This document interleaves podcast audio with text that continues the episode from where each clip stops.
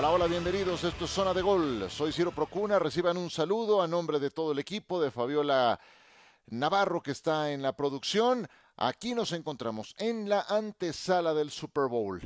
No deja de ser muy emocionante, muy seductor lo que viene para el próximo domingo, pero también no deja de ser un poco nostálgico, debo reconocerlo, porque la temporada se nos termina. Nos faltan solamente tres juegos para que esto concluya y para que nos venga una larga sequía hasta la próxima temporada. Así es de que a disfrutar lo que viene para este domingo. Y en este programa vamos a Vamos a hablar de algunas coincidencias que podrían darse en las diferentes eh, combinaciones para el Super Bowl y desde luego tendremos nuestro Pick Six, es el menú para el día de hoy. Y comienzo por eh, comentarles algunas de las posibilidades que se podrían dar para el Super Bowl 57. Cincinnati San Francisco es una opción que ya tiene antecedentes. Jugaron el Super Bowl 16, aquella vez en Pontiac, Michigan, en la casa de los Leones de Detroit y era la primera vez que se jugaba en una ciudad de clima gélido. En Detroit ya antes se había jugado en un domo, el Super Bowl 12 y el 15 en eh, Nueva Orleans, pero esta era la primera vez que lo llevaban tan al norte de la Unión Americana. Y fue aquel el primero de cuatro de Joe Montana con los 49 de San Francisco. Este lo ganó 26 a 21 sobre los Bengals, entonces comandados por Ken Anderson, que fue interceptado dos veces y eh, que lanzó también dos pases de anotación a Dan Ross y Chris Collinsworth. Entre los dos tuvieron 16 recepciones y 211 yardas, pero no fue suficiente para evitar la caída. También se enfrentaron Cincinnati y San Francisco en el Super Bowl 23 en Miami. San Francisco le ganó a los Bengals 20 a 16. Los más veteranos recordaremos a aquellos Niners que orquestaron lo que se conoció con el tiempo como The Drive, la serie ofensiva. Ya antes habían logrado The Catch para llegar al Super Bowl, ahora orquestaron The Drive. 11 jugadas, 92 yardas, con los dos minutos finales del el encuentro y terminó con el pase de touchdown de Joe Montana a John Taylor, dejándole solamente 34 segundos a Boomer Esiason y los suyos. Aquel fue el último partido de Bill Walsh como entrenador de la NFL. Después se retiró y le dejó el puesto de los Niners a George Seifert, que también al año siguiente logró un campeonato más. Entonces, también ese antecedente. Si se diera el Kansas City contra San Francisco, también tenemos algo en la historia de los Super Bowls. El número 54 en Miami. Los Chiefs, recordarán, lo ganaron 31 a 20. Patrick Mahomes se convirtió en el jugador más valioso, más joven de la historia del Super Bowl, con 24 años y 138 días. Discutido porque sufrió dos intercepciones, pero también lanzó dos pases de anotación y consiguió un acarreo más de touchdown y remontaron un déficit de 10 puntos. Aquel pase a eh, Tyreek Hill queda para la historia y cortó una sequía de 50 años sin un campeonato para Kansas City y también fue el primer anillo de Super Bowl para Andy Reid, un futuro integrante del Salón de la Fama, no tengo duda. Puede darse un Eagles contra Kansas City, un Eagles contra Cincinnati. De estas dos combinaciones no hay antecedentes, pero sí podría darse un Andy Reid contra Filadelfia. Andy Reid los dirigió de 1999 al 2012. Los tomó con marca de tres ganados y 13 perdidos y los llevó a nueve temporadas ganadoras durante su gestión. Los llevó a tres finales de conferencia consecutivas, que perdió con los Rams, con los Buccaneers y con los Panthers, y después llegó al Super Bowl 39 que perdió contra los New England Patriots. Dejó una huella muy profunda Andy Reid en Filadelfia. Y también hay un antecedente entre Filadelfia y Cincinnati, aunque no en Super Bowls, pero sí del siguiente carácter. Se podrían juntar Joe Burrow contra Jalen Hurts. En la votación para el trofeo Heisman del 2019, Joe Burrow se impuso y el segundo en la votación fue justamente Jalen Hurts cuando jugaba para los Sooners de Oklahoma. La realidad, y eso queda para la historia, es que Joe Burrow robó en esa votación. Se impuso con 841 votos a primer lugar por solamente 12 de Jalen Hurts. Simplemente no tuvo competencia pero sería interesante verlos de regreso en un Super Bowl. Y les digo una cosa, cualquiera de las cuatro combinaciones suena bastante bien. La que yo pronostiqué fue Eagles contra Kansas City en mi Super Bowl Challenge en nfl.mx fue lo que puse y desde septiembre puse a Kansas City llegando al Super Bowl y ganándolo. Así es de que me aferro a esa posibilidad. Pero son antecedentes que podrían darse de acuerdo a las combinaciones. La próxima vez que nos saludemos en este programa ya tendremos el Super Bowl y a los dos protagonistas de los que podremos platicar ampliamente durante dos semanas. Por ahora, hacemos una breve pausa y regresamos con nuestro Pick Six acostumbrado.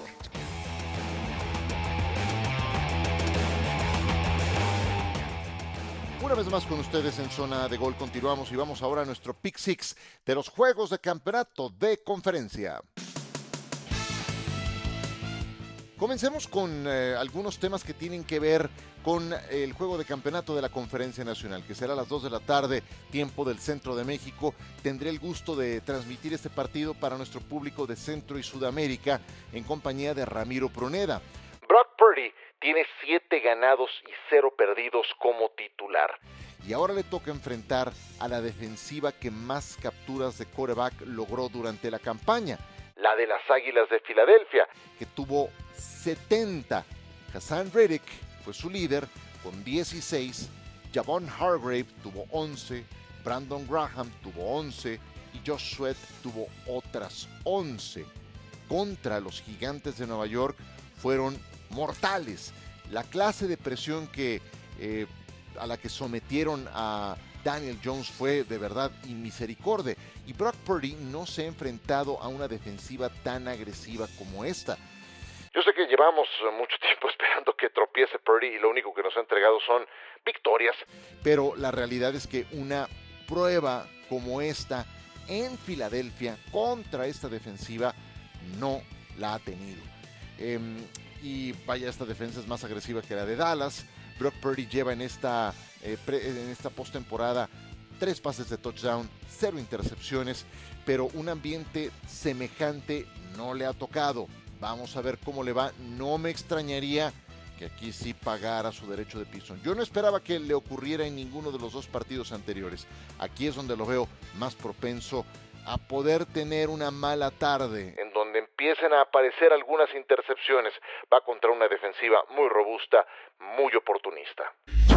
La línea ofensiva de Filadelfia eh, fue dominante contra los gigantes, pero ahora le va a tocar enfrentar a Nick Bosa, candidato a defensivo del año, a Javon Kinlow, a Eric Armstead. Es otra historia. Eh, Lane Johnson, Jason Kelsey, Jordan Mailata son dominantes y los Eagles corren muy bien el balón con Jalen Hurts y con Miles Sanders.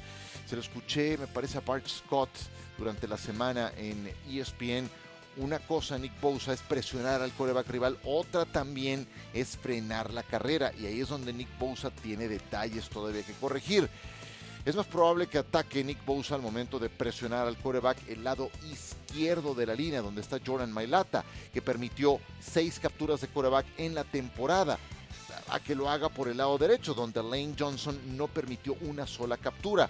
Y estoy seguro que Filadelfia va a tratar de jugar con esa eh, es ese carácter reactivo de Nick Bosa. Saben manejar muy bien las jugadas de RPO, donde el, el quarterback, en este caso Jalen Hurts, lee justamente al ala defensiva y de acuerdo a su movimiento corre personal, la entrega a Miles Sanders o al corredor de bola en turno o puede también lanzar el eh, balón. Entonces, esas lecturas y ese timing que tiene muy bien desarrollado el quarterback de Filadelfia contra Bosa eh, será clave para efectos de el éxito o fracaso de uno u otro. Eh, y bueno, ya que hablamos de correr el balón, los 49ers también lo hacen muy bien, eh, gracias a Christian McCaffrey, que anda un poco lesionado. Mucha atención con eso. Pero tanto Eagles como 49ers son dos de los cuatro equipos de la NFL que tuvieron más de 2.500 yardas terrestres y más de 20 touchdowns también por esa vía, por la vía terrestre en el 2022. El que corra mejor el balón tendrá una gran oportunidad de ganar este partido. Bueno, y hablando de Christian McCaffrey, para este juego se perdió dos prácticas durante la semana. las dos más importantes, miércoles y jueves.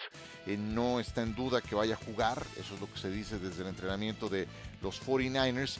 pero si recordarán ustedes el partido contra Dallas, la segunda mitad la jugó de manera limitada. Acarrea una lesión del juego justamente contra los Cowboys.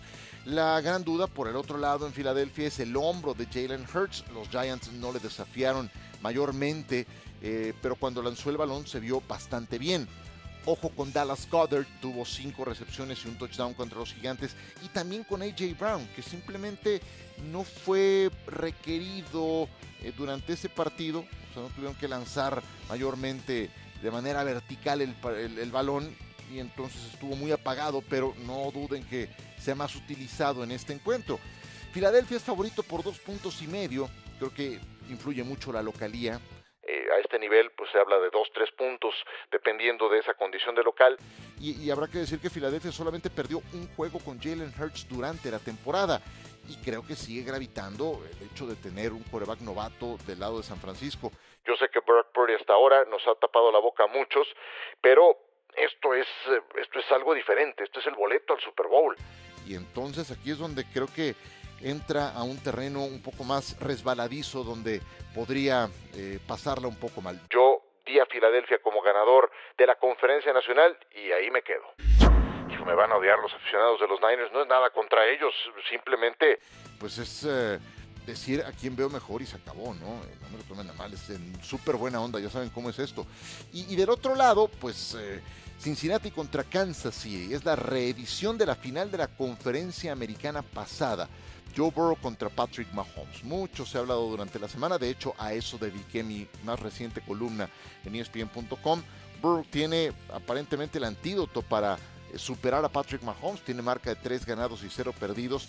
Todas esas victorias han sido por un margen de un gol de campo, 3 puntos. Em, por cuántos años la gran rivalidad de la conferencia americana fue Tom Brady contra Peyton Manning.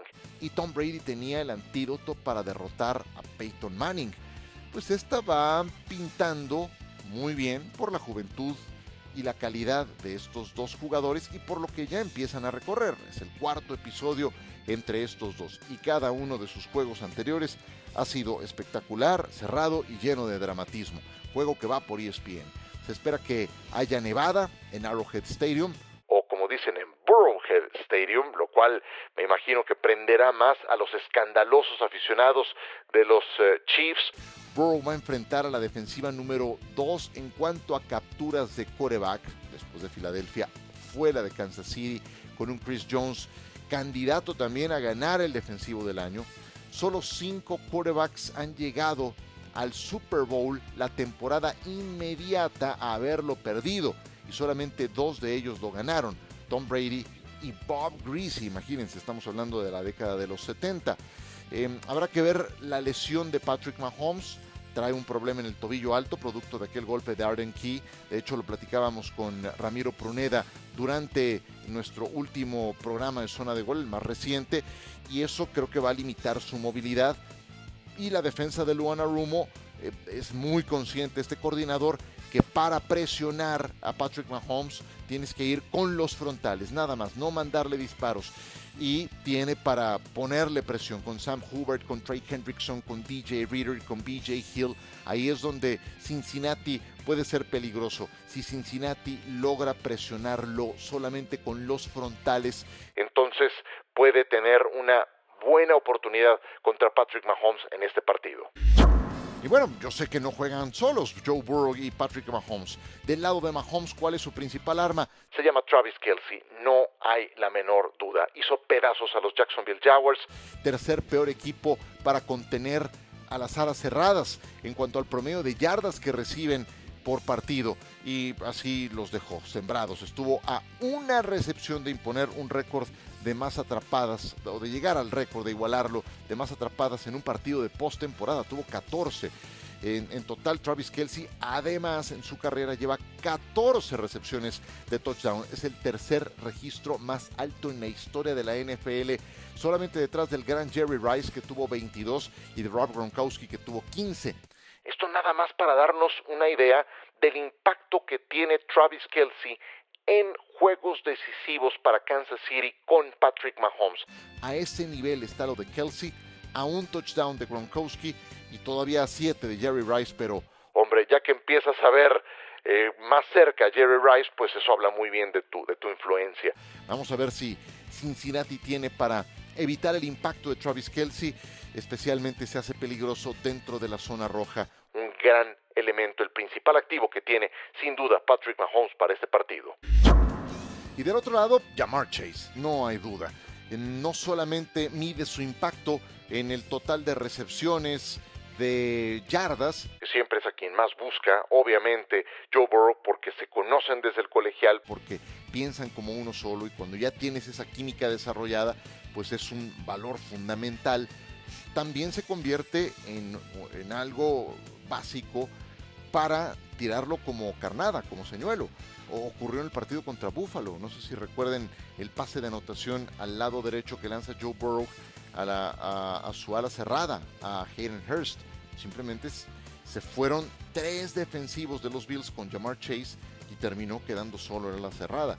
Y no te puedes dar ese lujo con, un receptor de, de, ese tamaño, de esa talla.